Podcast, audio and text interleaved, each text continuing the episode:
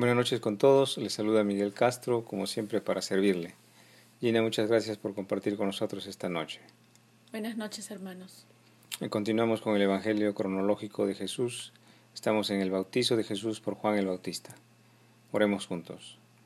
Padre Celestial, te damos gracias por esta oportunidad de hoy, por la salud, por el día de hoy. Te pedimos siempre que nos perdones. Nos arrepentimos, Señor, de todas nuestras faltas. Ayúdanos a conocer más de ti, de tu palabra, de tus enseñanzas. Y además ayúdanos a practicarla, ejercitarla en el momento de prueba, Señor. Ser perdonadores y amar a nuestros enemigos, a nuestros enemigos como tú nos has amado, Señor. Leemos la Escritura en el nombre del Padre, del Hijo y del Espíritu Santo. Amén. Mateo 3, del 13 al 17. Entonces Jesús vino de Galilea a Juan al Jordán para ser bautizado por él. Mas Juan se le oponía, diciendo, Yo necesito ser bautizado por ti, ¿y tú vienes a mí? Pero Jesús le respondió, Deja ahora, porque así conviene que cumplamos toda justicia. Entonces le dejó. Meditemos sobre esto. Habíamos revisado cómo Juan el Bautista empezaba a predicar, es lo primero que sucede en la historia del Evangelio, empieza a predicar, ¿no? Y luego vemos ya que está eh, viniendo Jesucristo desde Galilea, su pueblo natal, en Nazaret, está viniendo hacia el Jordán, hacia Juan el Bautista para ser bautizado por él. Es como si Jesús estuviera siguiendo la línea de la voluntad de Dios que empieza por Juan el Bautista, que él anuncia a Jesucristo. ¿Por qué Jesús vendría desde Galilea hasta el Jordán, hasta Judea, que son más o menos varios kilómetros de distancia, a ser bautizado por Juan el Bautista? Era de cierto viaje. Primero que Jesús no necesitaba arrepentirse porque Jesús no tiene pecado.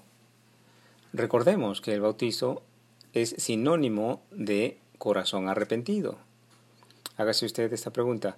¿Los bebés se bautizan, los bebés que se bautizan, se sentirán arrepentidos de algo? ¿O los niños de 12 años que se confirman, estarán arrepentidos de los pecados que aún no han cometido todavía los 12 años? ¿No debería suceder el bautizo, el bautizo a la edad en que el hombre está decidido a dejar su vida de pecado para siempre? Jesús es de 30 años aproximadamente y busca a Juan el Bautista para ser bautizado.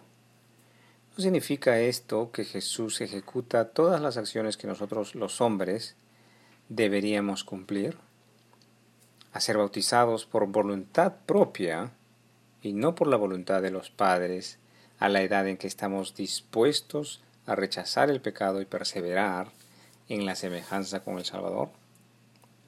Ahora, la escritura dice que Juan se le oponía y le decía, yo necesito ser bautizado por ti. Obviamente, la escritura, eh, no encontramos en la escritura de que Jesús sumerge a Juan el Bautista en el agua, ¿verdad? Tampoco se registra que Juan Bautista es bautizado por alguna persona, ¿verdad?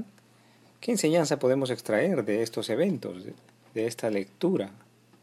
Pues esta es mi respuesta. Juan Bautista ya estaba bautizado desde el cielo con el espíritu de Elías, tal como lo dice Lucas 1.17. Juan es un hombre que hace la voluntad del Padre, que está en el cielo, y la voluntad del Hijo, que está en la tierra. Juan ya está bautizado y renacido en sentido espiritual. Es esta la razón por la que Jesús no bautiza a Juan en el sentido humano, ¿verdad? En el sentido del baño sumergido, pues la gracia de Dios ya está en Juan el Bautista. Juan el Bautista hace la voluntad del Padre.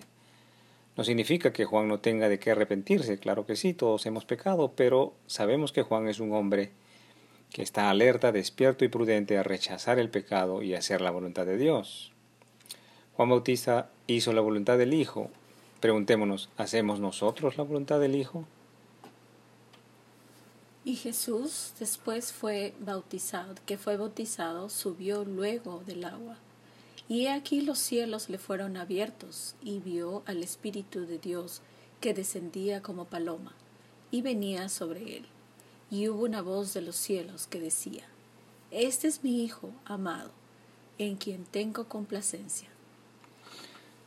Juan vio al Espíritu Santo como paloma que venía sobre Jesús. Se repite esto que es de trascendencia para todos los creyentes en Jesús. Algunos se preguntan si Jesús es Dios, ¿por qué tendría que descender el Espíritu Santo, que también es Dios, sobre Jesús? Y otra vez mi respuesta es de que Jesús sabe que los hombres nos haríamos estas preguntas dos mil años después, en este momento, usted que está escuchando. Por los siglos de los siglos estas preguntas han surgido. Jesús está enseñándonos lo que cada uno de nosotros tendríamos que hacer y lo que cada uno de nosotros tendríamos que experimentar. Por ejemplo, vamos a poner un ejemplo. ¿Por qué un niño bautizado, o ya sea también confirmado, que haga su confirmación, y que supuestamente ha recibido el Espíritu Santo, supuestamente lo digo porque lo dicen los hombres, ¿verdad? Un niño bautizado o confirmado, supuestamente por los hombres es dicho que tienen el Espíritu Santo, pero en el colegio golpea a otros niños, miente, y mira pornografía. ¿Cómo es así que sucede esto? Hay dos opciones. El Espíritu Santo no está en el niño o en el joven, nunca lo recibió, o, como dicen otros, el Espíritu Santo no está presente en el momento de cometer el pecado. Pero la segunda respuesta no es la que se enseña en la Biblia, no es la que enseña Jesucristo. El Espíritu Santo no viene a posarse en Jesús. El, el Espíritu Santo que viene a posarse en Jesús permanece en él y le resucita al tercer día de su muerte, es decir, permanece en Jesús durante toda su vida, o desde que, desde que desciende sobre él. No se va nunca de él. De igual manera, aunque Pedro fue bautizado, ¿verdad? Es decir, sumergido en el agua, el Espíritu Santo no estaba sobre Pedro cuando negó a Jesús o cuando convencía a Jesús para no ir a morir a Jerusalén. El Espíritu Santo desciende sobre Pedro el día de Pentecostés, 50 días desde la muerte de Jesús. Pedro y los demás discípulos sí recibieron ese bautizo desde el cielo, el Espíritu Santo, que es Dios, que le permite a un hombre que crezca a semejanza de Cristo y le haga estar dispuesto a dar su vida por la verdad. Por eso hagas esta pregunta, si usted como Pedro niega las enseñanzas de Jesús, ¿Vivirá el Espíritu Santo dentro de usted? ¿Vivirá el Espíritu Santo sobre ese niño? ¿Habrá recibido el Espíritu Santo del cielo? Cada uno de nosotros debemos no solamente ver, no solamente ser bautizados humanamente, sumergiéndonos en agua, sino debemos poder ver la manifestación de la presencia del Espíritu poderoso de Dios posado sobre nosotros permanentemente y cuyos frutos, los frutos del Espíritu, se manifiestan a través del amor, la paciencia, la bondad, la benignidad, la macedumbre, la templanza, la fe, el perdón y el desapego material, entre otros atributos del Espíritu Santo. Y hubo una voz de los cielos que decía, Este es mi Hijo amado, en quien tengo complacencia. Recuerden que estas palabras que se escriben en este verso cayeron directamente de los cielos. Dios habla desde el cielo. Se fueron abiertos los cielos y Dios dijo. ¿no? La voz era de Dios y fueron escritas en el libro sagrado de Dios. Todo lo que dice en la Biblia se interpreta a la luz del Espíritu Santo. En esta oportunidad Dios habla a su Hijo Jesús y muchos de los que están a orillas del Jordán pueden escuchar la voz de Dios. Este es mi Hijo amado. Preguntémonos, ¿cómo así escuchando la voz del cielo las personas no le siguen a donde quiera que va el Hijo de Dios? Leamos un poco mejor acerca de Juan. Juan 1 del 29 al 34. El siguiente día vio Juan a Jesús que venía a él y dijo, He aquí el Cordero de Dios que quita el pecado del mundo.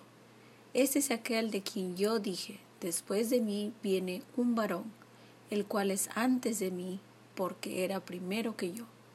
Y yo no le conocía para que fuese manifestado a Israel. Por eso vine yo bautizando con agua. También dio Juan testimonio diciendo, vi al Espíritu que descendía del cielo como paloma y permaneció sobre él.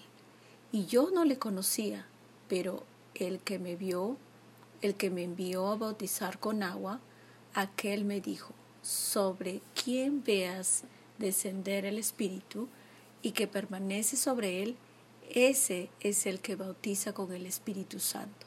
Y yo le vi, y he dado testimonio de que este es el Hijo de Dios. Gloria a Dios por su palabra.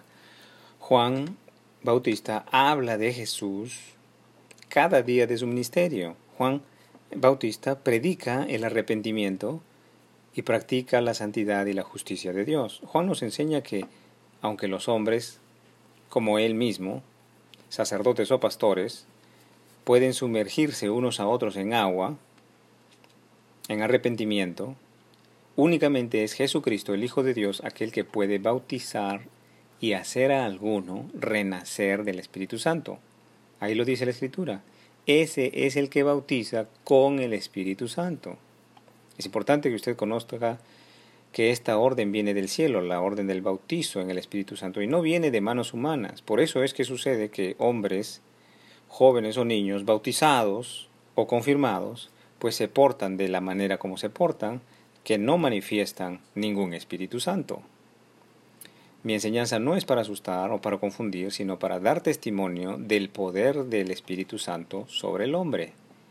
Si yo fuera la persona religiosa que fui anteriormente, aun habiéndome confesado, no daría testimonio de Jesús mi Salvador, enseñando las Escrituras sin levadura, sin contaminación de la religión de los hombres. La prueba de un bautizo por parte de Jesús es un hombre renacido que continúa, que continuamente rechaza el pecado, está en permanente autocrítica y en arrepentimiento de sus pecados, persevera en el conocimiento de la palabra, ejercita la santidad como las enseñanzas del Salvador, ora continuamente y crece a semejanza de Cristo Jesús. Es decir, la persona del Espíritu Santo se hace manifiesta en un hombre que ha nacido de Dios. Es por eso que muchos hombres nacidos del Espíritu no son reconocibles por sus familiares porque se transforman en nuevas criaturas que avanzan en carrera de santidad. Bendito sea Jesucristo. No queríamos despedirnos sin antes enviar nuestras sinceras condolencias por el fallecimiento del profesor que en vida fue Jaime Vázquez Tumpi, nuestro profesor de música ya por los años 88, 89 del Colegio Enrique Meiste y también docente eh, de arte en el Colegio San Luis. nuestro sentido pésame para la familia por la pérdida no solamente del profesor, sino también de su esposa. Que el Señor los tenga en su gloria. Muchas gracias por su tiempo. Hasta aquí hemos meditado la Escritura. Que el Señor nos permita seguir sirviéndole el día de mañana. En el nombre del Padre, del Hijo y del Espíritu Santo. Amén.